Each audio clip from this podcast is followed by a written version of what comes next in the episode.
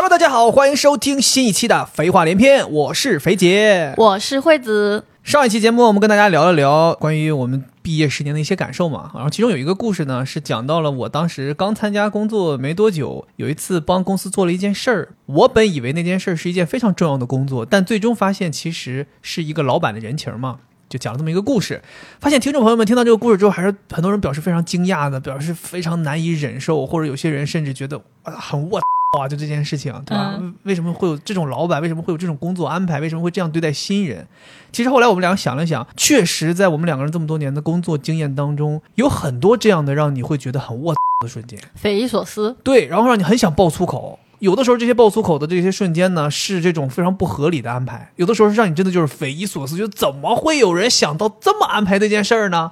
对吧？或者说，怎么会有人有这样的操作呢？好好工作不行吗？对，骚操作，骚操作。是，我们就一聊起这个话题，当时我俩在外边闲着没事散步的时候，聊起这个话题，两个人话匣子停不下来，打开了就停不下来，所以我们觉得，哎，这个应该是大家可能都很有共鸣的。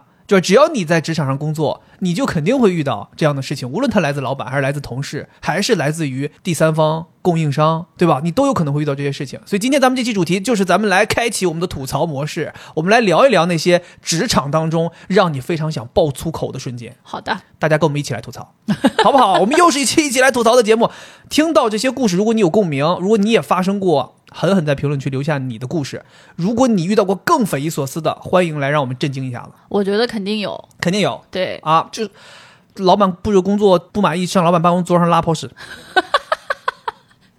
你这个稍微有点儿，这种我跟你讲，我立马给你点赞，我说厉害啊！大千世界无奇不有，我是觉得我们两个人算什么？就我们遇到的这些事儿啊，真的虽然匪夷所思，但是肯定有人比我们厉害多了。哎，你知道吗？其实我有个事情一直想说，就是我们一直都是站在一个员工的角度在吐槽工作、吐槽公司、吐槽老板。我其实一直很好奇，我们的听众朋友当中有没有哪些人也是领导，也是老板？他们会不会在听我们吐槽的时候，他们就是那种翻白眼儿，那种？你们就天天吐槽我，亏我还是你们听众，你天天就骂我们这些人。老板想要吐槽下属的多了去了，是，我是这么想的。如果要是我们听众朋友当中有一些老板朋友们，有一些领导朋友们啊，如果你觉得你的下属也很值得吐槽，或者说你其实也没有那么满意你现在这个岗位，或者说你的这份工作，你也可以来吐槽。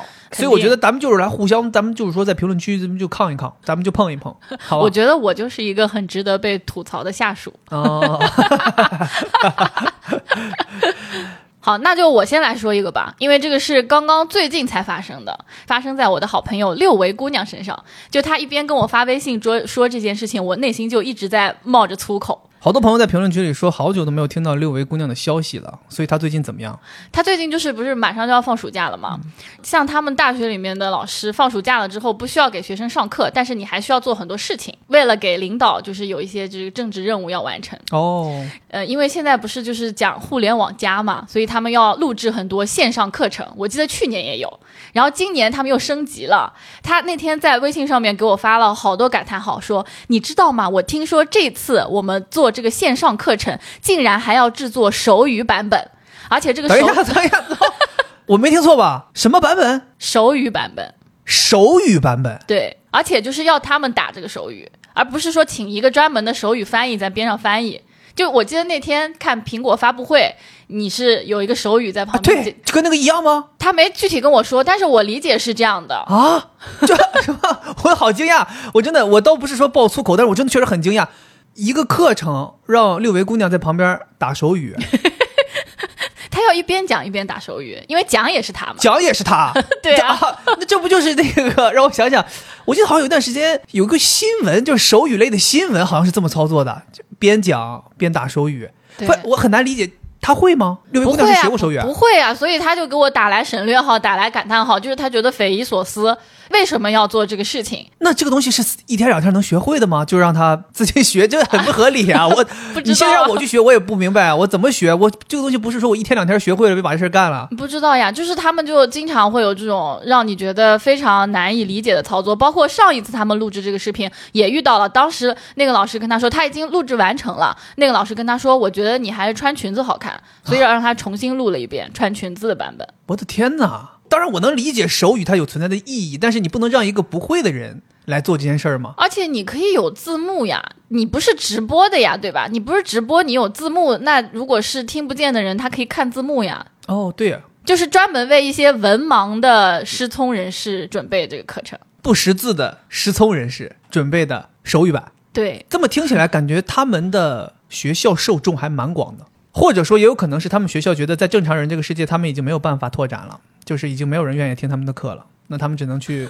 就是说向向下兼容一下，或者说去找一些冷门的领域，就把自己的课卖一卖。这个人太无厘头了，我觉得太离谱了。就是很无厘头，因为我觉得他们可能只是希望做的跟之前不一样。你知道，就有很多很多工作你，你是要去交代，然后你今年做的和去年做的又得很不同，然后这个时候哦你就要想很多完全没有必要的天头，这就叫史上雕花。就原来这东西就不咋地，然后你还要去搞一个 奇怪的东西弄在上面。时尚雕花，我第一次听到这个说法，但我觉得太契合了，就说太准确了，对，就感觉是为了创新而创新。对对对对对，很多这种，对不对？对，我觉得工作上很多这种，就是你说加这个人进来，加这件事进来，有对这个工作项目的完成加分吗？没加分，但你别管加不加分，我们加了个新东西进去，但这个东西会算在他自己的 KPI 里吗？好像我有的时候会担心这个事儿，因为我之前有听六位姑娘讲过，她有一些做的事儿，最后做了就做了，也不给他考核，也不给他怎么怎么样。这个咱不懂，就是他们的那个体制是怎么安排的。希望学手语这件事儿能成为他的 KPI，然后他就好好学一学，我觉得也是 OK 的。你将来多了一门技能，但要是不是他的 KPI，我因为我之前真的是遇到上一次我讲那个故事，其实不就是嘛？就我做一件事儿费那么大劲，我觉得是我的 KPI，我觉得会记住我的功劳，最后没有。其实我跟你讲，我当时在那个公司还做过一件更大工作量的事儿，嗯也最后没有记住我的 KPI。那个时候应该是一五一六年，那个时候正是公众号火的时候，大家都做公众号，你知道吧？正常你在一家公司如果要做公众号，那这个公众号它肯定是以一个公司为主体的嘛，类似于你们公司有一个媒体部门、新媒体部门在做这个事。我们当时公司也有以公司为出口的新媒体部门。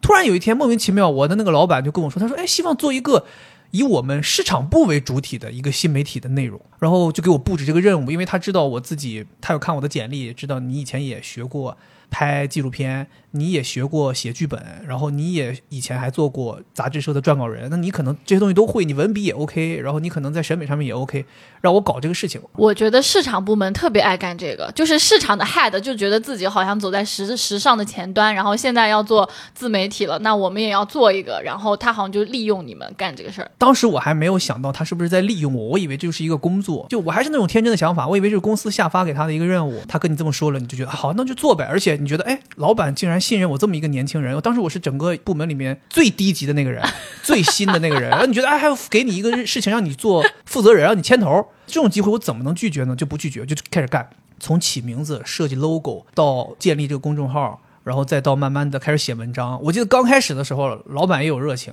然后老板还调动了一下我们所有部门的，因为你一个市场部其实有很多部门，对有一些是 BD，有一些是做品牌，品牌的，有一些是做设计的，有一些做这个做那个，他就所有人都给调动起来了，然后给人下 KPI，说你们每个人提供他们领域的文章，比如说你这以前有什么在酒店行业工作的人，你就写一个酒店行业的给我们，嗯嗯，你是设计师你就写一个关于设计的，怎么怎么样。一开始都挺顺利，就哎大家都在弄，我也帮忙弄，然后我也写一些我自己擅长的。第一个月这几个礼拜，大家还挺有热情，每个人都交了一篇文章。后来人家就懒得管你了，因为对于任何人来讲都不是我的主要任务，这甚至都不是我的工作内容。大家就开始没有人愿意帮忙了，然后也开始没有人愿意交稿了。后来没办法，我这种人你知道吗？硬着头皮，我想说那没有内容总不能不更新吧，我就开始自己写。太有责任感了。就是所有的内容都是我自己写，我自己写，我自己排版，我自己设计，我自己发布，然后发布完之后，我还要自己转到各种能转的地方，想办法扩大这个东西的影响力。但你也知道，这东西真的每一篇可能也就是几百的阅读，顶天了不过几千，上万根本没有可能。其实说白了就是公司里这些人在看，最多就是自我，公司人的亲戚朋友在看，大家点一点就这样了。这个事儿就这么一直这么做下去，然后我就觉得压力非常大，但是我依然还是认为这个东西可能将来有一天对我有帮助。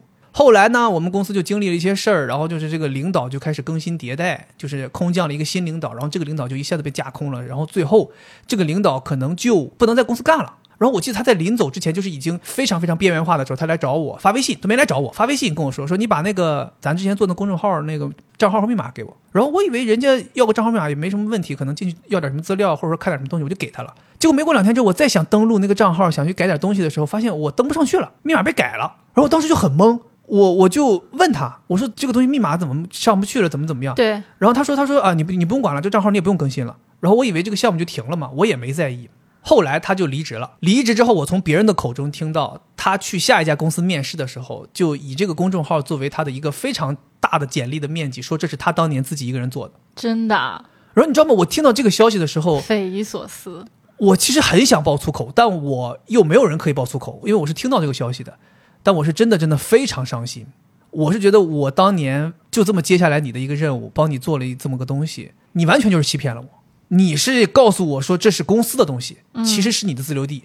我经常把这个东西当成我的工作内容去汇报，但我发现这个东西我做的再好，好像对我整体的职位晋升什么都没有影响。我一直很好奇，我是觉得是我做的不够好吗？我试图不断尝试去做好，你知道，我甚至还问他，我说能不能给我一些费用，我可以去帮忙想办法做做推广，嗯等等等这些事情。他说啊，你不用，你那个想办法资源置换吧，就老讲这种。我就好奇，我说我们公司有什么资源，你跟人家置换这哎，种？我觉得你说的这个资源置换也是挺容易让人爆粗口的，就是不给你钱，哎然后让你通过你的其他的形式 去搞。真的，我当时就想说，我拿什么跟人家资源置换？我一个阅读量两三百的公众号，我去跟人家置换个啥来？是 置换一瓶矿泉水吗？就是这种感觉，就真的让我那一次让我觉得特别特别伤心。所以后来为什么我上一期节目会给新的毕业生提那个建议，就是或者说提那个经验，一定要分清这个事情是不是你的职责范围，千万不要像我一样被领导骗了又骗。他告诉你，哎，你干这个，这个有好处，他经常会给你画一个大饼，就是那种透明大饼，就是 透明大饼，对，透明大饼就是虚的，他就会告诉你做好了就会怎么怎么样。年轻人很容易听到这个就觉得我，那肯定能做好呀，哈。对，而且我们年轻的时候，你不太知道这东西能不能成，或者怎么样，就你真的很容易被骗。我现在会非常非常冷静的评估这件事情能不能成，而且我甚至会评估，即便这件事能成，过程如果太煎熬，我也不干。我其实也遇到过老板这样欺骗我，比如说我们接一个活还比较急，然后量还很大，他就会跟我们说说 OK，那就你做一半，我做一半。当时我心里还挺开心的，我觉得这样压力就小一点。嗯，等我做完了上交之后，我们开会的时候，他就会说：“哦，你这个做的特别好。”然后呃，我那个因为我会太多了，实在没时间做，然后还有两天时间，你把我这部分也做了吧。啊啊！不好意思，我啊两次。我相信听众朋友们肯定遇到过很多这种情况，就是大家在分工的时候说的好好的，你干一部分，我干一部分，但是当交的时候，你发现他没干完。这种时候真的，我跟你讲，心里头很窝火。对呀、就这是个同事，你还可以跟他拍桌子，或者你去跟老板说，你说那是他的事儿。但是他现在是个老板，你根本没办法说。我跟你说，同事很少会发生这种事情。同事他顶多说他做的不好，嗯或者说他说，喂，我还没做完，我们能不能稍微再过两天？我觉得这都能接受。我觉得那老板这样做真的是太过分了。关键你还没有办法反驳他，他会有很多理由。我很忙，然后我突然有一个会，就是我的老板突然让我干一个别的事儿，那你能说啥？那他的干的事儿肯定比你这个事儿要重要呀，你只能默默的承受，然后把另外一半干了。而且他这个完全利用了你的你的那个心理特征，就是本来这个活你觉得挺复杂的，先告诉你你只要干一半儿，然后你干完这一半儿，你不是干了这一半儿，你会有一些经验。当他跟你说另一半儿也你干的时候，你就会觉得虽然我很生气，但是我都已经干了一半了，另一半好像也没有那么复杂，我也干了吧，就会有这样的感受。而且他这个时候还会给你一些象征性的指导，就是说，哎，我告诉你很简单，很简单，你就把怎么怎么样，怎么怎么样，就结束了。我跟你讲，最可怕的事情就是这样。有的时候接到一个活，我会说：“老板，我一点都不懂这个事情，真的完全我职责范围外，而且我不会。”我就觉得我怕给人家弄坏了，我是真这么想。因为你不会，你接下来干，你肯定不能给人家弄得很好呀。然后他就会说：“哎呀，没有那么难，你不会，我会，我来教你。”哦哦但后来你发现他其实也不会，他什么东西？他他他我他真的，我或者他认为的那个会，其实就跟我认为的我不会是一样的。我真的好想爆粗口，就这种话讲出来，我真不知道他们怎么讲出来的。就是讲出这种话的时候，难道他们自己大脑当中是逻辑是通顺的吗？我觉得老板有的时候可能他为了自己的一些业绩，他需要去做这样的事情。不用给他们解释，为什么要给他们解释？明明就在做不是人的事儿，为什么要给他们解释？对啊，我觉得就是太不是人了。真的，我跟你讲，我之前还有遇到就是那种老板跟你说这个事儿很简单。对啊，他们最会说的就是对，这句话，比如这个事情举个例子啊，很简单。比如举个例子，就是他就告诉你这事儿很简单，就是一加一等于二。嗯一加一你还不会吗？你就把一加上一，给我个二，我就要个二，你给我个二。嗯，但是其实他口中举的这个例子确实是一加一等于二，但你去干的这项工作，他很有可能是你懂吗？是可能在一百根头发当中挑出一根没有那么黑的头发，然后再去什么一百个苹果当中挑一个甜的，然后把头发和苹果合到一起，然后最后给他做一盘鱼香肉丝。就是你告诉我这东西怎么简单？嗯嗯，确实吧，逻辑上就是你从这儿拿一个，从这儿拿一个，合起一起给我一个东西嘛，它都不一样，它很麻烦的。因为他没有亲自去做，他不知道这个事情有多复杂。对，而且像我们这种就是很有责任心的人，一般来讲，我会在接到任务的时候就开始思考这事儿该怎么做。嗯我如果发现不能做的话，我肯定会拒绝嘛。但是如果这个会上面还有别人，这个时候领导就。他会压迫你，就强迫说：“哎，我跟你一起做这个事情，我做过，我们接下来吧。”然后这个时候，因为有另外一个部门的人在，你又不能顶撞你的老板，你就只能默默的接下来。接下来之后，我就会把这个事儿做得挺好的。但是汇报的时候，最可笑的是，对方当时开会的时候，另一个部门的人会觉得，哦，是这个老板把这个事情接下来了，他确实会。当时那个同事还是有点拒绝的，看来确实这个老板厉害，就相当于我做了半天，接下来了他的活，最后功劳还是他的。什么也没捞着好。对呀、而且我跟你讲，还有一个可怕的事儿，我也经常经常遇到过，就是这个事儿，你这不是这次很难吗？他给你接下来，你得做了吗？你先做了百分之五十，又做了百分之五十，完全在他的圈套当中啊翻滚，最后你这事儿是完成了，对吧？费尽千辛万苦，累得跟他妈狗一样，最后把这个事儿干好了。你以为我绝对不会有下一次了？嗯，你自己会给自己，我绝对不会有下一次了，就这种活我再也不接了。哎，到了第二次，老板会说：“你看上一次咱都搞定了，这次跟那个一模一样，接了，继续搞，就按上次那么搞。”还会表扬你说：“上次你就搞得好，嗯，这次还是你搞，嗯，继续搞，嗯，以后这种事儿咱轻车熟路，咱天天搞。”你就是我们的主力军。我跟你讲，我听这种话真听他妈太多了。这吃了一次屎，你以为再也不会吃屎了？最后老板告诉你，来，咱们以后顿顿吃屎，真的顿顿吃屎。我操！你知道老板还会说一句什么话吗？他会说这个事情很简单的，你先做一个初稿给我看一下，我给你指导。他也不告诉你应该怎么做，他说，哎，你先弄一个给我看一下。啊就其实就是他根本不知道这东西要怎么做。你给他个初稿之后，他说，嗯，不是这个意思，你再想想。其实是他需要时间想想，对，我觉得是他需要时间时间想想。是的，其实我是觉得最好的状态一定是老板思路非常明晰，并且他能够很好的分工，让每一个人的工作量是适中的，并且能够最高效产出的。然后大家一起合作把这个事情做完。我们也不要求说老板一定要非要做什么百分之五十、百分之三十。对，我不希望老板来参与，我觉得你不用来做这具体的事情，你可以给我们分工好。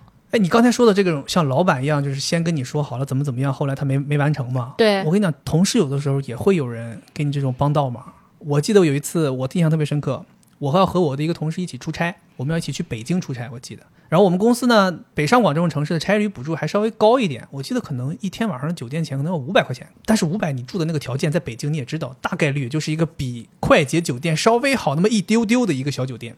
然后我那个同事以前他是在酒店行业做销售，然后他有很多酒店资源。一听到我和他出差过过来跟我说，哎，酒店的事儿你交给我，我路数清，我认识人多，我给咱俩订一个五星级酒店，就比五百块贵一点点，绝对大折扣。他说咱俩就能住到五星级酒店，非常好。然后我说哎行，我说 OK，我就就心想说人挺厉害的，就交给人家办吧。好开心啊！哎，我挺开心，当时真挺开心。我记得我好像立刻就跟你说了，我说哎这次出差可以住五星级酒店啊，什么得益于哪个哪个同事帮忙了，真好，我还跟你炫耀。对，对然后呢，过了几天，他就过来跟我说了，他说酒店订好了，订在离我们去北京的就是总部很近的一个地方，一个五星酒店，给我看。我一看，哇，正经不错，五星酒店，我我甚至都开始幻想了，就是说，哎呦，房间呐，怎么样？那个时候是不是也没怎么住过五星是是不是就级？得去什么酒廊喝一杯啊？就是到时候开始想了啊。行政酒了，呃，然后后来又过了几天，就离出差越来越近。他突然有一天来告诉我，他说：“哎，不好意思，他说那个发现啊，我找这个朋友啊是什么百度的员工，想要以这个价格入住这个酒店啊，需要百度的员工卡。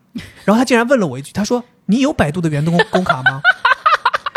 你知道我当时他妈的，我真的我我就想说，你知不知道我有没有？不是你当时就说，如果百度可以招我的话，我肯定接这个 offer 的。不，就这个问，我其实我觉得他问这个问题，其实是隐藏着他背后要说的那个话，对就是意思是说，这个大饼不行了。就是对你不能住，但是不是我的原因 是因为你没有百度的员工卡。我要笑死我我说我上哪儿弄百度员工卡？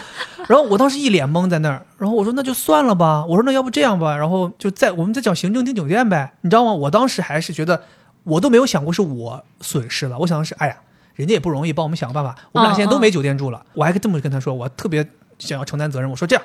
我说这样，我我去找行政。我说我跟行政熟，我当时跟一个行政帮我们订酒店的朋友、同事特别熟。我说我去跟行政熟，我说我找他，让他赶紧帮我们再找个酒店。他说你就让他给你安排酒店就行。他说我那个朋友员工卡可以借给我用，我可以去住那个。哦，我他妈当时你知道吗？我这什么人呐？我都不知道该说什么了。就这什么，这简直是恶心人大法，这简直是这他跟你有仇吧？不是就是你又感觉好像他帮了你一样，然后他又 PUA 你说我没帮成不是我的原因，是你的原因。是因为你没有哎，百因为。你没有百度员工卡，其实你压根儿开头就不用你解决我，我用你解决我吗？我找行政定不正常走流程吗？对啊你知道，而且导致就是最后我离出差日子太近，你知道越近酒店会越贵。啊！我最后再想订，原本我五百块钱能订到酒店，现在我都订不到了。我最后住了一个巨烂的酒店，天哪！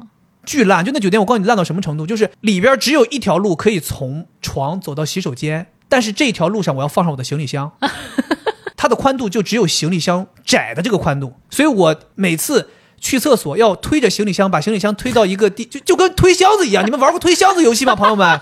华容道我那天我那在那儿住了一天晚上，从晚上到第二天早晨，我就是想上厕所想洗漱，就是推箱子，一直在把箱子先推到一个地儿，然后去上厕所，回来再把箱子推回来，我才能睡觉，就是这样。天哪！然后他就住了他那个百度的五酒店，星级，对，就我就觉得这种忙你不要来帮我，你也不要来帮我，他肯定不是故意的，对对对但是就是这种好心帮倒忙，你最后在别人眼中那个比不帮人家忙都难受。我觉得他这个是有点就是超出他的能力范围，就是有点给了一个超过他能够实现的事情的一个承诺，对对，然后你都已经开始操作了，最后告诉你不行。别夸下海口，千万别夸下海口。哎，我跟你讲，这个也让我总结过一个经验，就是我现在一直在职场当中，包括我跟朋友相处也是这样。但凡有人问我说，哎，有个什么什么事儿啊能不能帮忙？对对你有没有身边有没有资源？认不认识谁谁谁？比如说你认不认识写文案的？你认不认识拍视频的？你认不认识干这干那的？我永远都不搭话，因为我知道，如果万一我介绍了一个朋友去跟你合作，合作好了，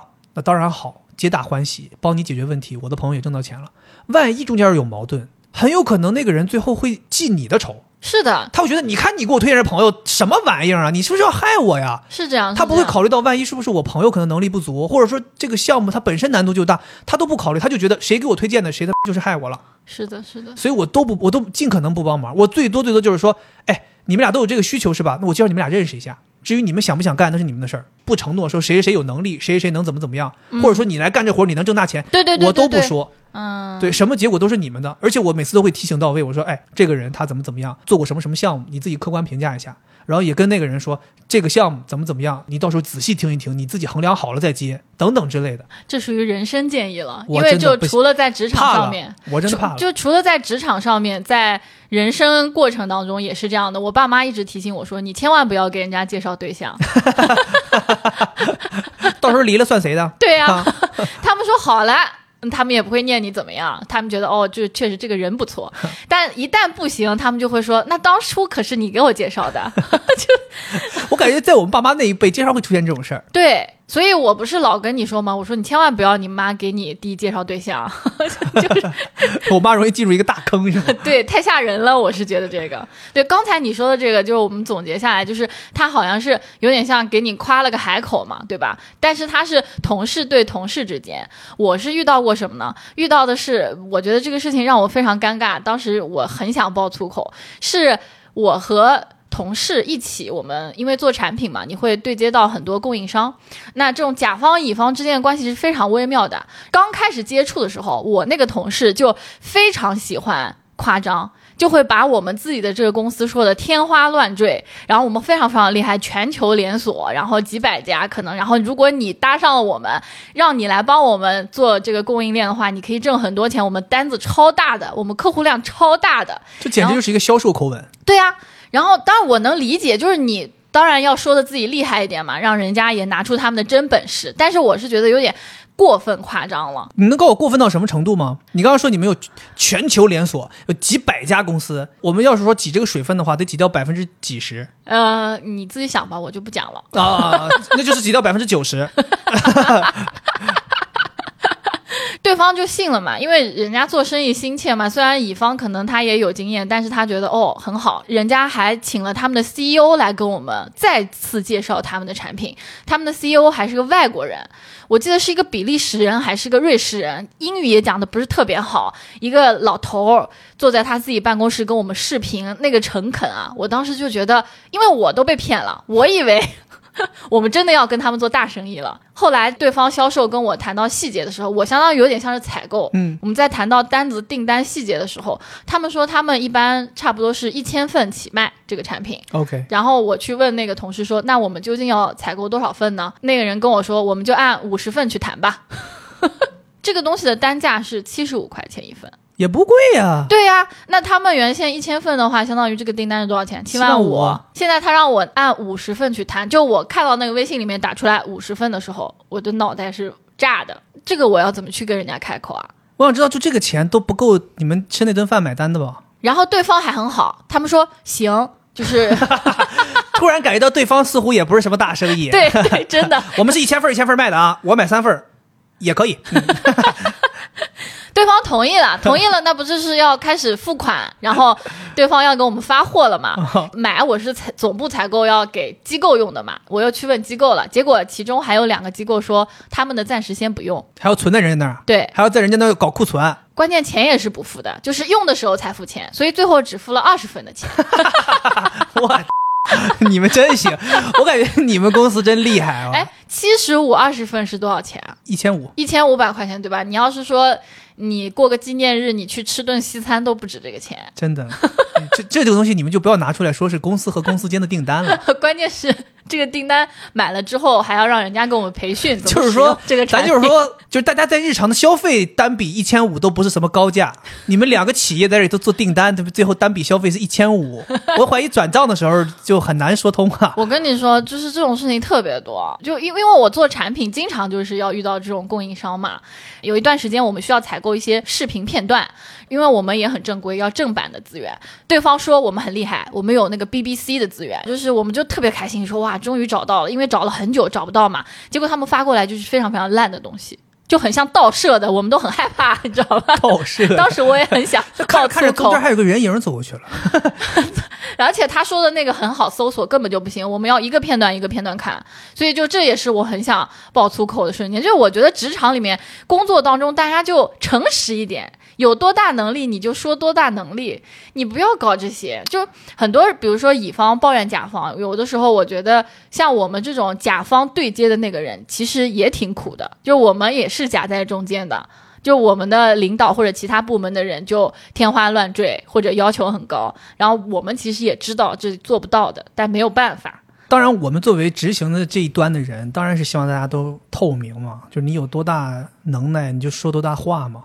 但是其实我是因为我以前也做过乙方，我也做过甲方，我是很清楚很难，大家必须得稍微给自己，虚高一点，就是有点像是这个叫什么美化一下，博弈，对，让自己。因为我跟你讲一个最搞笑的事情，你记不记得有一段时间在闲鱼上，你可以买到一个东西叫做类似于欺甲方欺骗套件还是什么东西？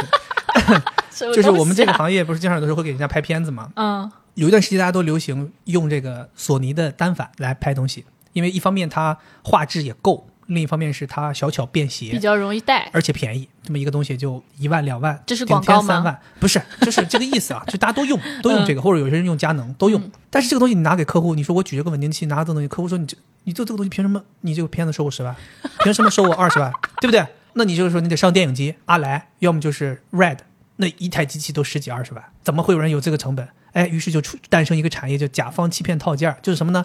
就是还是这个索尼，还是这个单反，但是我给你加上很多没有用的东西，哎，滑轨、上肩的那种扛的东西，稳定器，然后那个大的遮光罩，然后上面那种大话筒嘛，电池、外加电池、显示器、对焦，全部都给你加上。就是核心机器还是那个，这玩意儿你一扛上去没个二十斤，你根本扛不出去，那全都得是那种摄影师都是麒麟臂。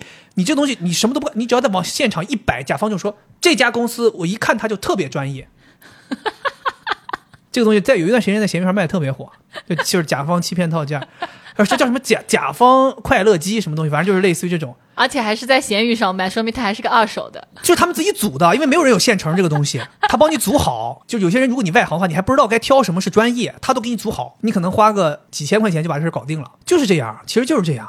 就大家有的时候甚至会看你这个设备清单。我跟你讲，我还有过一次经历，就是我们去报价，知道如果你就是报一个索尼单反，人家就过不了。我们那个单子上面就报的全都是高级机器，先为了过这码事儿报上去，过了我们再买。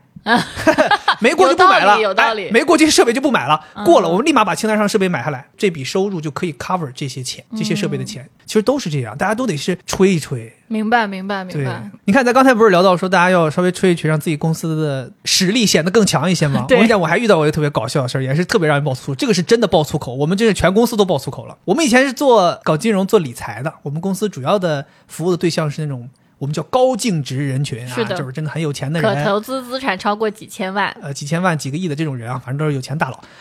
那一那几年海外业务特别火，也就是美元投资，就因为大家都会讲，就是说我们鸡蛋不能放在同一个篮子里嘛，那你要对冲嘛，那你一部分的钱肯定是买人民币产品，一部分人钱买美元产品，那这样两个币种有波动的时候，你就对冲嘛，你就风险对冲。那我们公司就开始找一帮人开始研究，研究一个美元产品出来。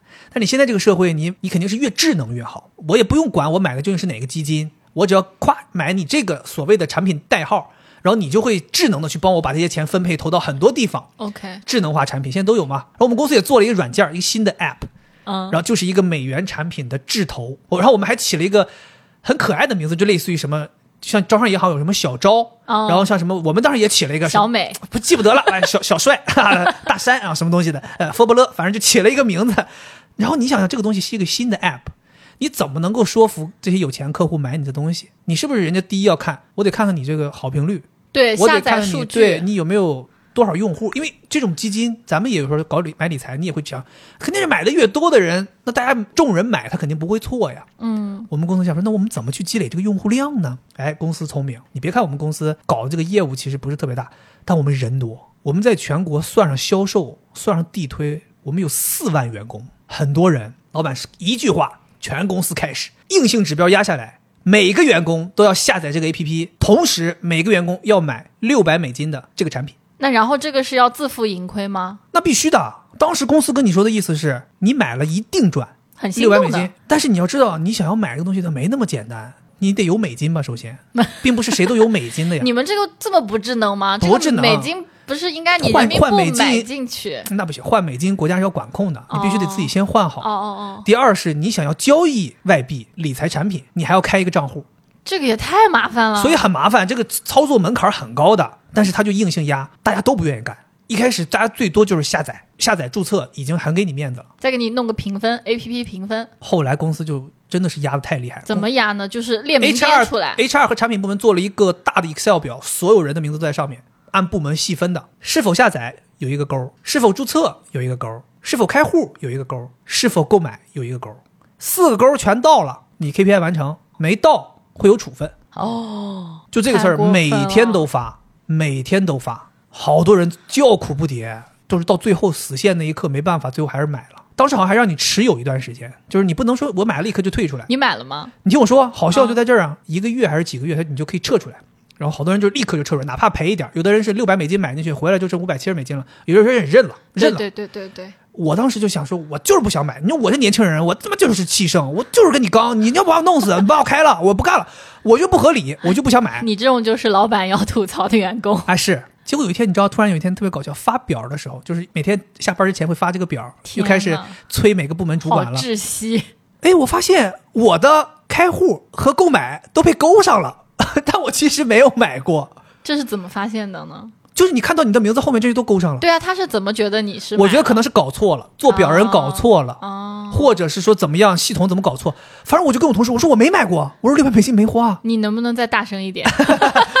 本身就是漏网之鱼，还在那里说。反正我就没买，就躲过这么一劫。哦，对我甚至都没开户，我就注册了，因为开户这个事情，我觉得可能对我也有影响，我也不想在二级市场开户，我也啥也没干，躲过一劫，真的是躲过一劫。对，但我也讲心里话，当时那个产品有一段时期，确实让有一些那种没来得及撤出来的人稍微挣了点钱。哦，可能有所以你看，这个就是投资必须得长远，你对一个月这太短了。对，其实我觉得这个产品没毛病了，这个投资这个这个做法也没毛病。我觉得主要让人觉得想爆粗口的就是他为什么要强迫你做这件事情？因为这个事儿其实是我认为在某种程度上应该是不合法的，就是你不能够强迫员工购买自己公司的产品，而且还威胁说如果你不做我会处罚你。他跟 KPI 挂钩了，我觉得这个肯定是不太对的。KPI 不能让员工交钱嘛，对不对对啊，对啊，对吧？我觉得你可以让员工说自发的，我喜欢这个产品，因为我们公司当年有很多保险产品是非常非常好的，我们帮你做海外保险、做香港保险，很多人很喜欢去买那种所谓的大病重疾险。那个时候我们真的好多人甚至不惜为了这个事儿专门请假去香港开户，然后买，就说明有好有好产品嘛，那大家就会买嘛，对不对？就像有些运动品牌，员工们很喜欢，就会自发的买他们家的产品。对对对对。但你说你要非要按头，说你赶紧来掏出六百美金支持自己一下，就很奇怪，就很容易爆粗口。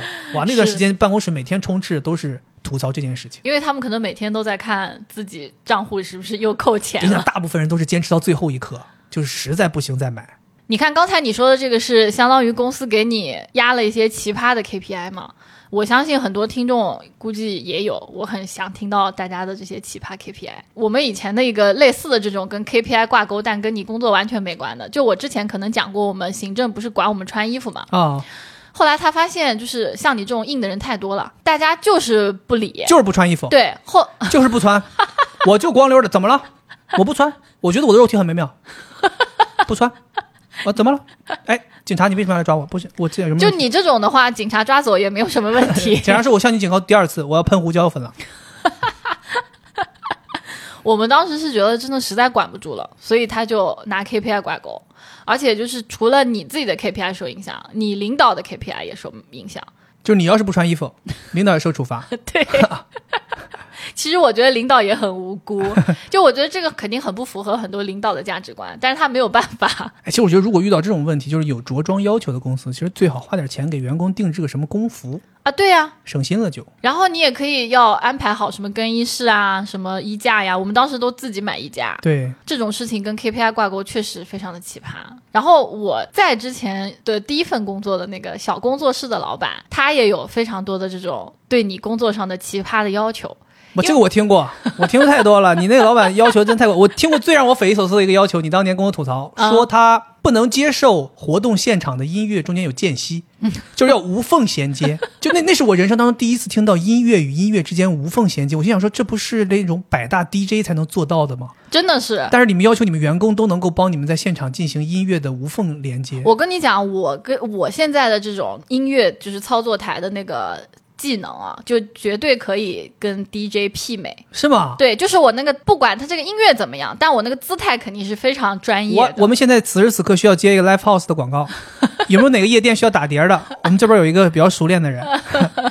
我来给大家讲一讲它是个怎么样的事情啊？就因为我们以前第一家公司工作室，老板是一个小小明星，然后他经常会开一些自己的这种工作坊，然后会有很多呃喜欢他的人来听。他呢是一个特别特别注重氛围感的人。就是他不允许说冷场或者什么之类的。那我们不是中间肯定要休息嘛？包括早晨我们过去布置现场，那有的人可能会来的比较早一点。我们每次都是一到第一件事是开电脑，然后把他最喜欢的那首歌播上。什么歌？嗯嗯嗯嗯嗯嗯嗯，这这样一首歌。来，朋友们，大家猜一下，我们现在这个节目多了一个环节啊，大家猜一下刚才什么歌？你再哼一遍，再哼多一点，让我也猜一猜。噔噔噔噔噔噔噔噔噔噔噔噔。呃，我我放弃了，我放弃了。我们就是专门有这样一个音乐的老板歌单，列表。对，一开始我去的时候，你知道新人我不懂呀，我以为老板就是说希望我创新，所以搞一些新的歌嘛，嗯，我还很骄傲。但是同事立马就是你赶紧把你这些歌删了，趁老板还没有走进来，赶紧给他放上那个嗯就当时放什么歌？五星红旗，我为你骄傲。就放一些实心的歌嘛实，现的歌在云端。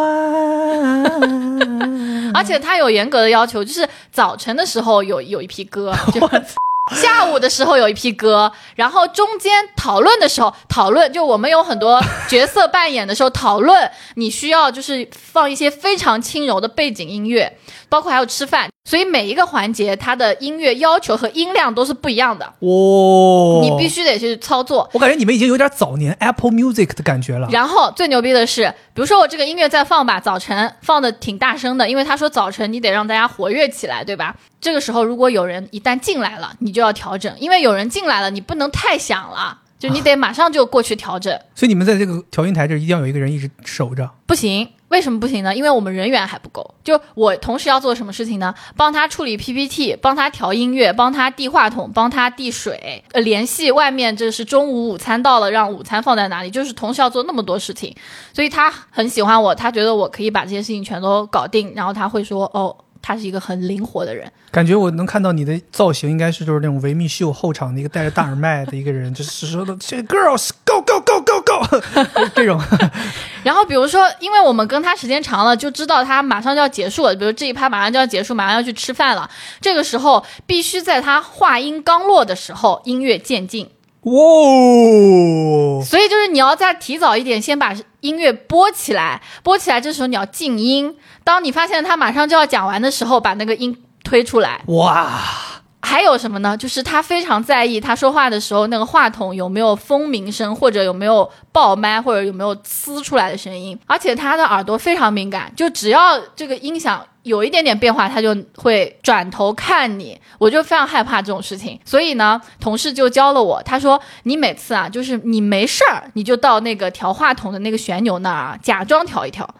这样他看你在调，他好像就会把他那个耳朵关起来，就他不会再刻意去听 这个音乐怎么样。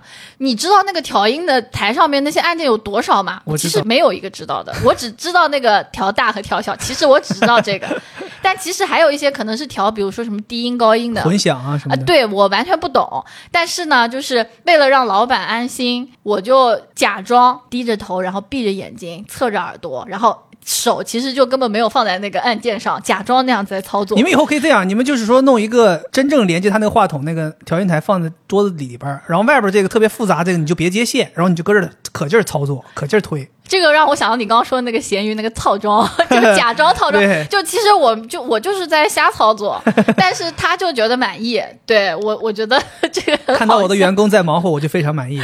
当时我就听到的时候，我是挺震惊的。但是后来你了解了，你知道该怎么做了，你就会习惯。但是就是所有来参加的人都对这件事情非常的满意，说你们的员工真是厉害，就是一直在忙活，一一直在一直在一直在。空翻儿啊！你们那几个员工太厉害，一直那那个人一直在那顶缸，特别漂亮。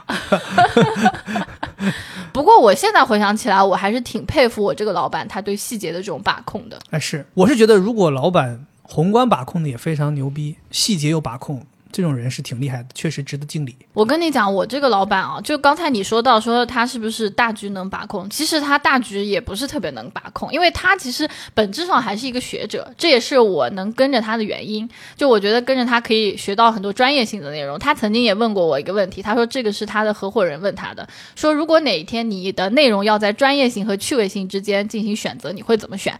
当时我说那我肯定会选专业性，他说他也是这么回答的，但是他的合伙人说你一定要选趣味性。所以其实这也是他和他的合伙人可以一直很好的往前走的一个原因嘛。就他的合伙人可能更多的是去把控一些运营方面的或者大局方面的。然后这里讲到他的合伙人，其实这里也有一件，就是当时我刚进去的时候，让我有点想说脏话的瞬间，但那个是让我觉得震惊的，不是因为我生气，让我震惊。当时也是新人吃饭，集体聚餐一下，当时他还选了一家很不错的餐厅。当时吃饭的时候呢，这个我的这个老板旁边坐了一个男的，长得也挺帅。我就很好奇这个男的是谁，但我想了想，因为初入职场你不懂嘛，你想哎坐在他旁边，那总归可能是他助理，因为他是他小狼狗啦，我想的是他助理，就是他一直在忙活嘛。我觉得哎，这个助理挺不错的，但后来他开始给他夹菜，谁给谁夹菜？就这个男的给我老板夹菜，哦，然后那就就是小狼狗了，然后甚至开始就是帮他擦嘴。那铁定小狼狗了。我当时特别震惊，我说啊，这个就是职场这么残酷吗？就是你对老板得舔成这样吗？我当时当时内心都震惊了。然后你说这不是小狼狗了，这小舔狗了。当时我们那个旁边还有就是其他新入职的同事，好像他们也觉得很尴尬。嗯后来才知道他是她老公，哦 哦，人夫妻店。夫妻店，夫妻店。哦，妈呀，吓我一跳！我刚才脑补当中，我心想说，你们这个公司当时真吓我一跳啊，真的吓我一跳。我想啊，因为我知道我这这个老板是台湾人嘛，其实台湾人的企业他还是挺看重那种等级的。因为我之前也讲过嘛，你要帮他提包，你走路不能走到他前面，你穿衣服不能穿过比他好看，哦就这种。所以我当时就想啊。呃，需要这样吗？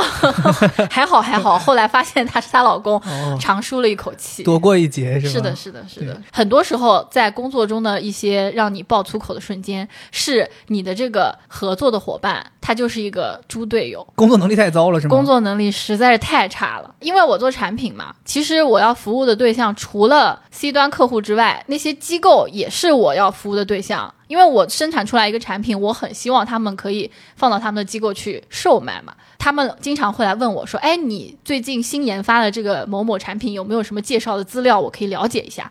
每次接到这种要求的时候，我都是非常开心的，因为我觉得，哎，他对这个东西感兴趣，那他可能会去卖。这个时候，我都会精心挑选，在我的这个文档里面挑选 PPT 啊，或者我已经写好的公众号的文章发给他，罗列给他。一般来讲，我发完他都没有任何回复。就他没有告诉你说他收到了，但是我想想，哎呀，一般机构的人都特别忙，这个我很理解，他们要面对客户，所以我就觉得，哎，他收到了就好，希望他可以看一看。但是可能过了两三天，他突然一模一样的话又来问你说，惠子，那个什么什么什么资料是什么？呃，你可以发我一下吗？这个时候他的这条消息跳出来，我在我的手机微信上面看到的是上面还是我发给他的那些文件，然后。你就说在上面呢，你说你没看到吗？这个时候你知道吗？我真的很难不生气，很难不骂人。就我可能在那个对话框里，那个骂人的话都已经打好了，我就就你看不到吗？就在上面，我不是发过你吗？两天前我发过你了。哎，你知道要我我会怎么做？我会把他发的这一句话和我上面那些文件截一张图，然后发给他说：“你说，哎，咱俩看到的画面是不一样吗？” 他有可能比如说删掉啦，或者什么之类的。哦，跟你要完资料，你发给他，他直接把你微微信删了。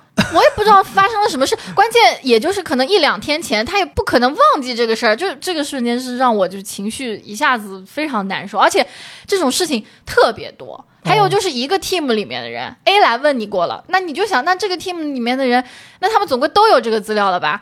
过了一段时间，B 来问你说你有没有这个资料？当然我，我这个人可能沟通也有点问题。其实正常你深呼吸一下，你就再发一遍。嗯，但是我经常会说，哎，我已经发给过 A 了，因为我也想表达我的态度。对的对对我真的有点受不了了。还有就比如说对方那边人员变动的很快，然后我已经发给过一次资料，或者说我还给他非常耐心的解释过了，然后他第二天离职了之后，过了一段时间，接替他的人又来问我这个事情。当然这个我有点能理解，但我也心里面还是会怪说。那怎么交接的时候就没交接呢？那是因为你们人员换动，为什么要来影响我的工作呢？就我会觉得，就是这种沟通让我非常的负担哎，你说到这个交接这个事儿，我跟你讲，我他妈有一个巨想爆粗口的事儿。啊。你也知道，我是从上一家公司之前做媒体，后来我离开了，我现在自己在做嘛。嗯，这个事儿已经有将近两年了。我刚离开的时候，可能刚离开个半年不到的时间，那个时候还有很多之前的一些合作过的人会来问我，他们可能不知道不清楚，就觉得我好像还是在以前的公司，所以会来哎问你说，哎有个什么什么事儿需要你帮忙，然后希望可能以媒体的身份怎么怎么样。我说哎不好意思，我说我现在已经不在那个公司了，我现在已经不做这个事儿了。然后我还会非常好，我说你如果需要的话，我帮你介绍一个别人可以帮你处理这个事儿的，然后我就对接一下，大家就这样。一直都挺好的，我也很耐心的帮他们一直去完成这样的，就是其他的第三方不了解的这个事情的人去对接这个事情。我觉得差不多，那你半年、一年也差不多了吧？八九个月的时候，突然有一天又有一个人来联系我，然后就说，哎，邀请我要去参加一个什么什么活动。然后我当时就觉得说，哎，你看这个还挺好的，咱这个 对吧？自己干了之后也有人知道咱了，然后也也有人邀请咱去做活动。我说 OK，然后我就开始聊嘛，我说哦行，几点几点，什么什么地方，怎么怎么样，就都安排好了。然后最后的时候，他说：“哎，老师，能不能麻烦你在你们那个什么什么的微信和公众号什么什么次条上面帮我们发个什么资讯？”嗯，我当时就懵了呀，我想说，我哪有微信公众号啊？我在想说，我哪有次条啊？然后我说，我说不好意思，我说是不是没，就是你不好像有什么误会？对我说好像有什么误会？我说你是要联系的是我吗？我没有什么公众号什么什么。他说你不是什么什么媒体的吗？他都没有说我是谁。我说我已经不在那里干了，我说我已经不在那里干，可能离开了已经有八九个月了。是然后这个时候你知道吗？我本来以为他说，哎呀不好意思，对吧？结果他来问一句，那你能告诉我你是谁吗？太伤人了。你知道我当时都懵了，就他从加我微信那一刻，他就没有称呼过我。当然我也都没有在意，我一直跟他这么沟通。最后他问我，就他说你是谁呢？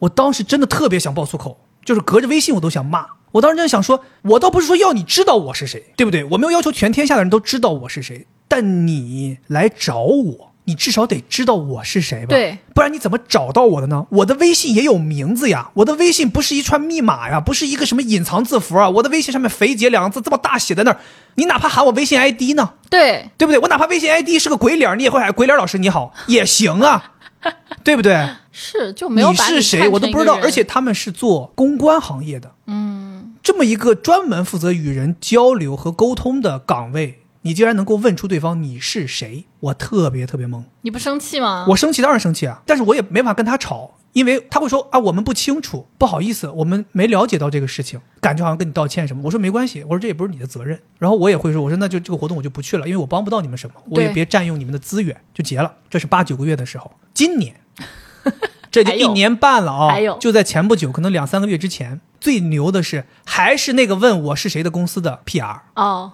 又来找我。你好了，老师，啊，就是你知道吧？就是这把还是没称呼我，呱呱呱呱也是聊。这把是说要送我东西，说送我一个什么什么礼物，我也是都答应了，OK 了，地址也给了，怎么怎么样。然后后来他说，哎，那能不能麻烦你在 什么什么微信四条？我我说我说你等一下子，你说被你发现了，我就是上海发布的总编，不是你你上海哎发布给你发一下。你听我说，我当时真的就是听到他说这句话之后，我都没有再去，我真的一下都没搂。我说你等一下子，我说你是不是不知道我是谁？我直接就问了，我说你是不是不知道我是谁？嗯，他说你是谁？哎，我真的不知道，一个公司，同一家公司，同同一个 PR，两个人问我同样的问题，而且都是新加我微信。你是谁？我说我是谁不重要。我说我这个对话去年八月份的时候发生过一次了，你们公司到底怎么回事？我当时真的就直接在微信上就这么问了。然后他说：“哎呀，实在对不起，我那个上一个对接你同事离职了，他没交接清楚，我们这儿备注你还是谁谁谁谁。”我说：“那就请你改一下备注，你现在能不能立刻改一下备注？”他说：“啊，实在对不起，对不起，对不起，那个啊，怎么怎么样，怎么样？哎，这这这个礼物我们还会送给你。”我说：“不用。”我不要。我说不用，真的不用。这件事情我确实确实非常难受，我确实确实非常想爆粗口。我不需要我有多有名，我也不需要你们多尊重我，我也不需要你给我什么特殊待遇。搞清楚一下现在的状况好不好？就是你们这个行业难道都不需要搞清楚现在此时此刻谁在做什么，谁是谁，这都搞不清楚？那你们就是干这个的呀，这不开玩笑吗？在这儿。对吧？我已经受够了，我这一年半八个月接一次，一年半要接一次，你们是隔三差五就要来玩我一下吗？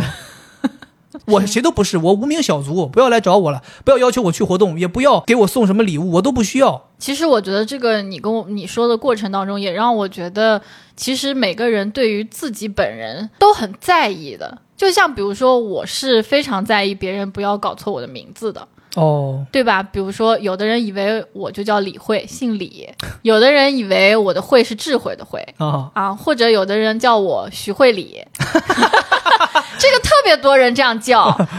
虽然我也不觉得这个事情多么重要，但是我还是会觉得受到了伤害。就是其实每个人他这个人本身，他其实每个人都很看重自己的。所以我是觉得有很多职业，你就是要对接沟通很多人，能够理解大家在这个过程当中的辛苦和容易搞错。但是现在不是有很多操作吗？比如说你给他备注备注好。我记得我有个朋友，他就是他说我给每个人的备注都很长，就我会把他的生日备注上去，哦然后我甚至会备注一些我们之间的一些承诺或者很重要的时刻上去。承诺，呃，叉叉叉生日三月五号，我欠他四百块钱。我我现在给六位姑娘的备注经常修改，就比如说她曾经跟我说她什么六月底要减到多少斤之类的，我就会给她备注上这个，然后还会备注上这个人是欠我一杯咖啡什么，就把这种东西备注上去。其实这个人好吓人呢。我就是觉得作为被尊重的那一方，我是被尊重的时候是非常感恩的。对，因为每个人的自尊、自信、自我，其实都是很多从外界来的嘛。有的时候，你一个无心的这个做法，其实对他影响很大的。就比如说，我在说到前面那个我们只采购了五十份的那个企业啊，虽然当时可能我觉得很丢人，很想爆粗口，但是对方的那个销售真的特别专业。我们从这个跟他定好要采购到真正付钱，到真正用，到后来用的过程中产生一些问题，这个时间拉得非常长，可能有一年多的时间。每次我去找他，可能都间隔好几个月，他每次都能叫出我。他说：“哦，徐老师怎么怎么样？”就我会觉得，哦，你看这个人，他就是至少他肯定备注我了，让我觉得，哦，他是知道我，他是认识我的。我是觉得，就是当有人无论是从微博联系我，还是从微信联系我，我都是有 ID 的，我不需要你们记住我叫什么名字，我的全名叫什么，我也不需要你们备注我的生日，我就这个 ID 就摆在咱们对话框的最上边，你看一眼 ID，你喊我一声。我虽然说我说我特别不喜欢别人叫我肥姐老师。是因为我觉得我配不上“老师”这两个字，所以我不要你叫我肥姐老师，你就叫我 ID 就行。我 ID 要是傻，你就叫我傻，OK 的。真的，就是说我就是我的意思，就是说如此简单的事情，为什么大家做不到呢？或者说，好，我很难，我还很难接受一个事儿，就是很多人明明加了你的微信，知道你的 ID，最后喊你一声亲，喊你一声宝子，我他妈特别讨厌人叫我宝子，我他妈不是宝子，我谁谁谁是你宝子？我有名字，我不是宝子。说明你的自我意识很强。我是觉得有些称呼啊，就如果你对谁都叫这个称呼，说明你根本就没走心。是，是你用一个非常虚假的称呼，假模假样的跟人家装着，好像你跟我挺亲。你会叫你爸宝子吗？啊？你会跟你老婆喊宝子吗？你老婆不抽你啊？这不开玩笑吗？我真的，我今天今天这就是说这个事儿，为什么我会很生气？因为我觉得那大家太虚了。我是一个一贯以真心待人的人。我跟你讲，我加我加一个人的微信，如果他的微信能很明确的知道他叫什么，我就称呼他这个。如果不明确，比如有些人的 ID 真的是有一点点，比如呃早安阳光，那你就不知道，你就不能叫他早老师吗？对吧？你就不知道叫他什么？那我就一般都会问一句，我说哎你好，就是咱们第一次见面，第一次认识，能想问一下就是怎么称呼你比较方便？别人会说哎那你就叫我就是安安对吧？或者说你叫我光光啊，叫我阳光都行对吧？那我你就知道人家为什么叫早安阳光。那你要是说这个人，你啥都不管，你见面就直接跟人家，你说嘿，很高兴认识你啊，宝子。哎，我这哎，你这么说的话，又让我想到了我工作中的一个事儿，就是咨询的过程当中啊，就是如果你是第一次见你的来访者，你的第一句话永远都是欢迎你，我叫什么什么，你希望在咨询中怎么称呼你？哦，没错，咱俩真的是很像。当然，我我不是跟你这学的，是我自己养成习惯。我每次跟人家第一次微信见面。就第一次微信建立联系，我都是 “hello，你好，很高兴认识，我是肥杰，怎么称呼你比较合适？”对这个事情，它不是一个简单的说礼貌用语，或者是简单的尊重。就因为咨询是非常非常，呃，在意我们两个人之间的关系嘛，咨访关系是非常非常重要的信任，而且来访者他会在咨询室当中完全的释放自己，他是作为一个完整的人被看到的，所以我在一开始的时候就要。让你说出你希望被称呼的那个名字，这个很重要。后面我就一直这样称呼你，你就会感觉到这个地方很安全，很被尊重。对，所以如果这个人跟你说说，我希望你叫我宝子，你会怎么样？我会叫他。你说去你哎，这个就 这个是是一个非常好的工作的点呀。你就会问他说，哎，为什么你希望我这样称呼你？果然厉害，是咨询师，太厉害了！完，大家赶紧狂买他课。是啊我我没有课，那个狂狂狂狂买他咨询。你说到的这个在职场上不被尊重的瞬间，我也有。他甚至在欺骗我，在玩弄我。我想听听。你知道现在大家不是都喜欢在微信上沟通吗？即使是在一个空间里，大家都有点社恐，就感觉。就咱俩在家里一样，都是在微信上联络。哎，老婆，你在厕所吗？啊，你要手指吗？这。我正在开软软，你不要来打扰我，不可以看手机。我车里乘客有点多呀。嗯，说回来啊，就是现在我就比较习惯在微信上面跟人家沟通，即使我看到他在那儿，我可能也希望在微信上说，这样其实也是留下一些证据嘛。故意躲到一个他看不见的角落给他发微信。呃，那次就是类似于这样一件事情啊，就是我要找一个同事跟他沟通一个事儿，但这个事儿呢可能相对有点复杂，他可能也有点阻抗，他不想跟你沟通。然后我就问他，我说：“哎呀。”呃，现在我正在办公室呢，嗯，你能不能来找我一下？有个很重要的事情。然后他过了一会儿给我回复，他人就在我身后，我是看到他的，他没看到我。他给我回复说：“啊，那个老板叫我到他办公室，我现在正在他办公室跟他聊呢。”哦，我当时就我一瞬间我是没有意识到他好像在骗我，我只是哎是吗？那我是看错了。然后我又看了一眼老板的办公室，门大开，里面没有人。嗯，老板哪去了？你马上站起来，你说：“哎，行政，老板不在，抓他，抓他。”当然我很快我就知道了，他在骗我，他不想来跟我沟通这个事情。但我其实那个时候很着急，马上就要下班，我要走了，我就跟他说：“是吗？我看老板，我当然没有说我看到你，我说是吗？我看老板办公室没人啊，你在吗？你们在哪里开会？”你们俩在桌子底下吗？然后他说：“是啊，就是他找的我很着急。”就他又回了一句，还在起一下子把我激怒了，我就觉得你在跟我搞什么东西啊！我就一个转身，我就叫他，我一个转身，一个变相，我一个后仰，我三分绝杀。不对，我说错了，我说错了，我那个时候还没有转身，我直接在微信上说，嗯，我就在你身后，你转身就能看到我。然后这个时候，我再同时转身，哦，他也转过来了。然后他的表情哦，真的职场老油条，他一点都没有不好意思。他说：“哎呀，你看我真的在忙。”就指着他正在跟那个同事讲话嘛。然后这个时候，那个同事特别不给他面子，他说：“你别烦我了，我现在真的真的很忙。”就是那个同事反而说：“让你别他，别烦我了。”这个时候我也很生气，我就直接跟他说：“你看他都说了，叫你别烦他了，走，咱俩去搞咱俩的事儿。”然后他就被我叫走了。这也是我职业生涯当中唯一一次太刷新我了。就是他不想干这个事儿，所以他不想被你抓住。他不知道我正在这个办公室，因为我不常去那个办公室。哦，或者说会不会是就像你说的，你也觉得快下班，你想快点走，他也不希望在下班前有人来找他谈工作。但我觉得大家如果真的不想，就直说，比如说，哎，今天都这么晚了，咱明天再聊吧。嗯，我觉得这种就哪怕你直说，我是觉得这件事儿可能让你觉得最反感或者最想要骂人的就是。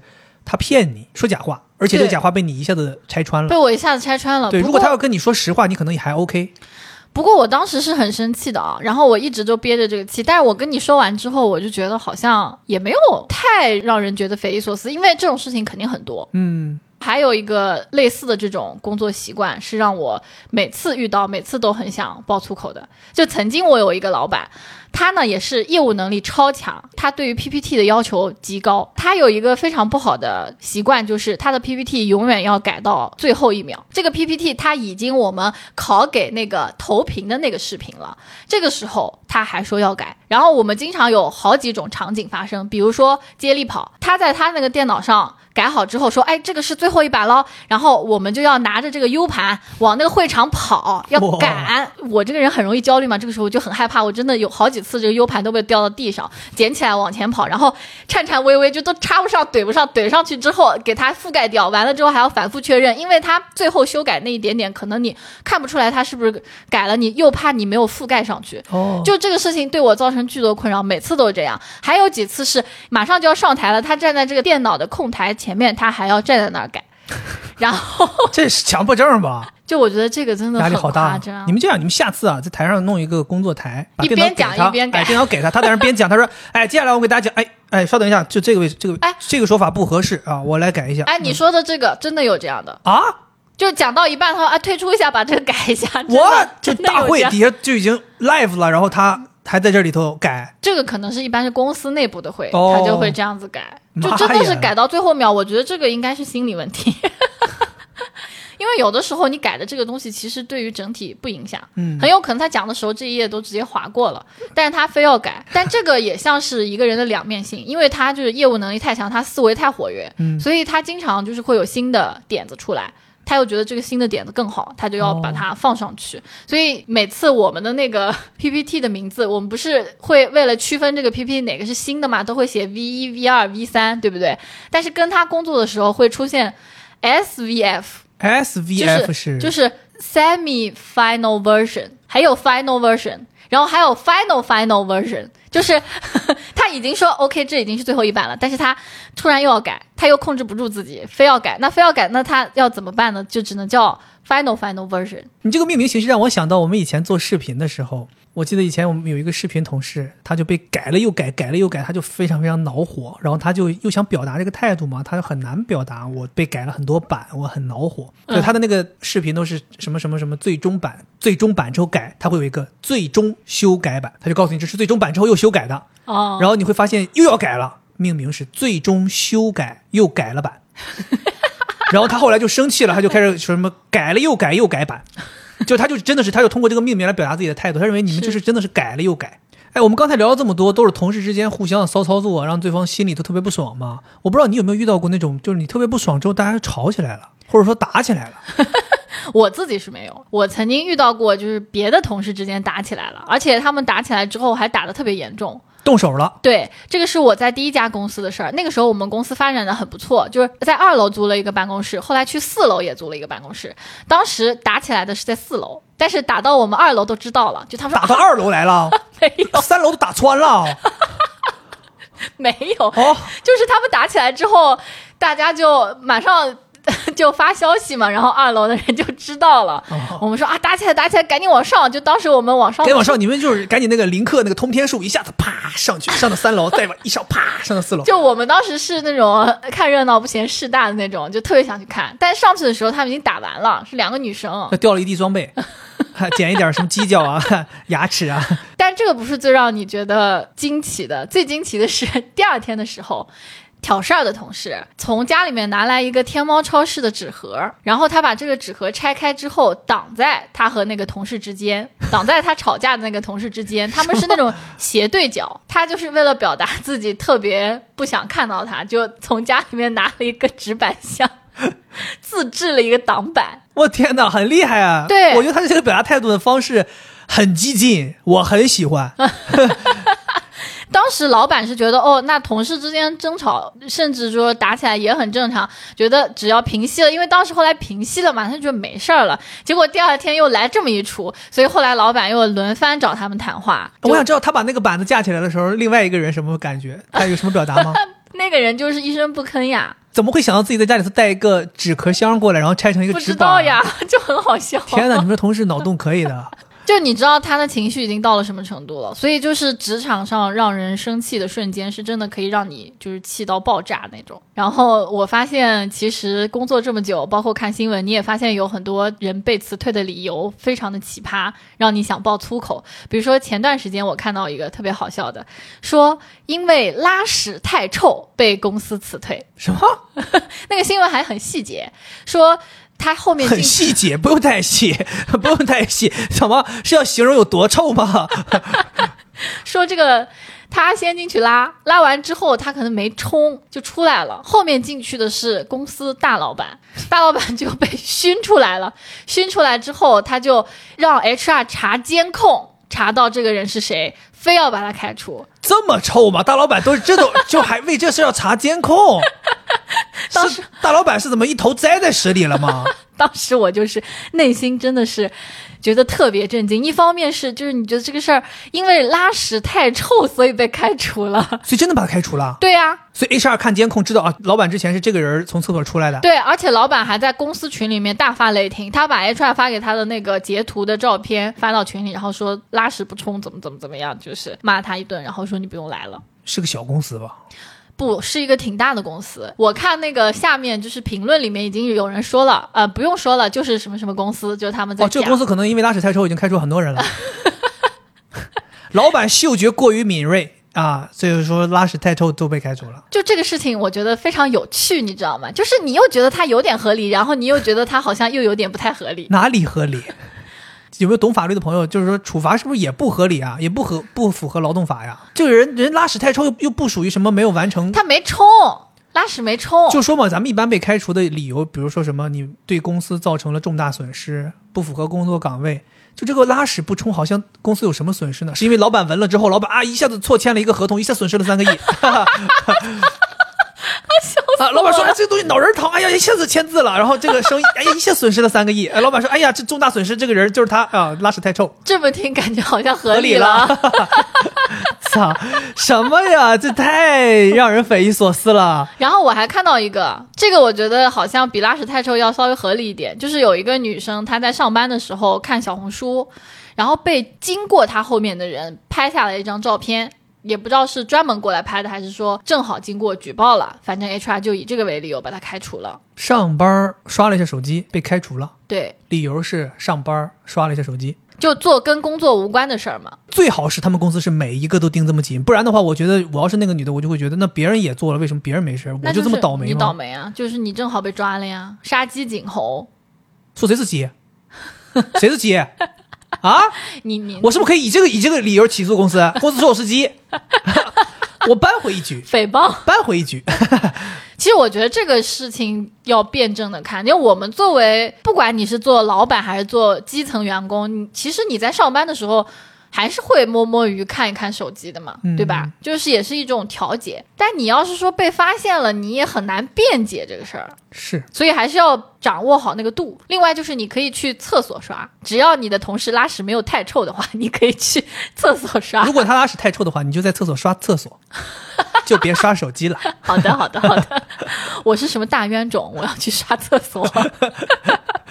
那要是你自己拉的屎太臭了，你确实应该刷一刷。嗯哎，我不知道你有没有遇到过，就是在 题外话了，就在公司拉屎太黏没冲干净，你就很尴尬。我很担心下一个过来的人，比如说擦呀，我会擦，就是你拿那个纸卷一卷，卷厚一点，然后擦，然后再不行，纸太吸水太厉害，万一就吸到手上。不会，你所以我一般，快一点。所以我一般都会跟那个保洁借一个那个马桶刷，自己去刷一刷。但是你也很害怕，你出去的时候外面有人排队啊。就是我们女生啊，我这个是非常细节的事情，就是我每次去厕所上大号，我都很害怕外面有人排队，因为外面有人排队，势必就会有一个人知道这一间是你上过的，他进去了，然后我就会害怕他觉得我拉屎太臭，虽然已经冲掉了，但是还有味儿，所以哎，这里可以。接一个广告，但是没有，就是好像有一种 那种那种什么清新剂，很小的，像我们小时候用的修正液那种，滴一下就可以让整一间都很好闻。哦，至于到这个程度吗？现在你下次就推开门，你就跟他说不好意思啊，拉有点臭，还有点黏，没没冲干净，你自己忍着点儿，你或者你换一件上啊。完了，咱这最后莫名其妙拉屎讲这么多，朋友们说我们这最后到底是听还是不听？拉回来，拉回来，那 拉回来，不是我只听说过拉出去。把话题拉回来。哦，我以为你要把屎拉回来。重新呃重新说那些奇葩让你想爆粗口的辞退理由，这个其实是发生在我自己朋友身上的。他在前天刚刚被辞退了。前面发生了一件事情，就是他们在礼拜六的时候安排了一个团建，但我这个朋友他说他不去，这个事情可能就在老板心中就给他好像留下了一个不好的印象。回来就把你开了，对，当然他们的理由不是这个，只是说啊你不合适或者怎么样，这合法吗？赔钱了呀，赔钱了就合法。哦，嗯，这公司也挺硬。是，就是要把你开除，谁让你不去团建？这事儿我还真不敢说死，我也想问问大家，就是说去不去团建这件事情，是不是一个员工的义务？当然，我能理解，比如说我们周一到周五组织的团建，你当然要去，因为周一到周五本身就是上班时间嘛，对吧？那你就相当于是公司异地办公了呗，户外办公了呗，这个娱乐场所办公了呗。那你要是周六周日他非工作时间再要求我去团建，我是不是可以选择不去？因为他不是工作时间。但是老板说你来三倍工资，我觉得应该可以选择不去的，但是不去呢，总归会有一些影响怕。被穿小鞋。唉，很矮，我觉得在职场上大家就很不容易。所以太不容易，我是觉得太不容易了。像你这个朋友，他够硬够刚，他就没去，这个结果他也自己得承受。对他没觉得怎么样，他觉得这样都把我辞退了，那我拿着钱赶紧跑吧，是，不然之后还不知道有啥事儿呢。对，就相当于你也算是，就像我说的，真心换真心，没换来真心，你就检验了一下这个地方值不值得待嘛。是，我觉得团建这个事情真的特别令人痛苦。明明公司是给你一个福利，但是很多时候你又不是很想去，因为有些团建真的很可怕，比如说什么徒步啊。之前我们公司不是带我们去过迪士尼嘛？大家觉得哎，迪士尼真的很好，对不对？你应该去，应该开心呀。其实我玩的时候是挺开心，但我昨天刷那个小视频又看到人家计算了，从地铁出来到能够进到这个迪士尼园是要将近一个小时的。我想起来，当时我们就是经历了这个，将近一个小时才进到园里面。排队，对，就是很多时候这种设置，因为我们俩去的话，我们就习惯说下午再去或者怎么的，根本就没有这些负担。就有的时候你就觉得，哎呀，公司好心，他想搞团建，他也花了钱了。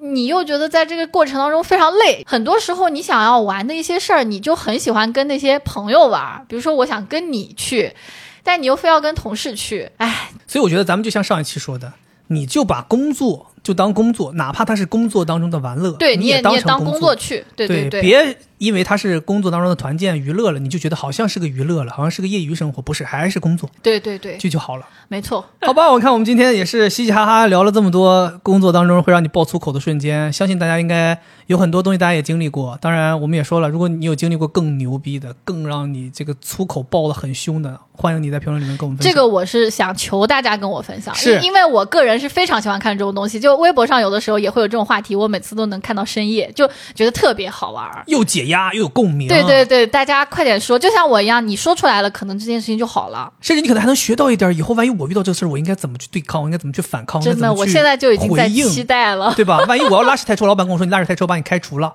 我应该怎么说？大家可以去买那个清新剂。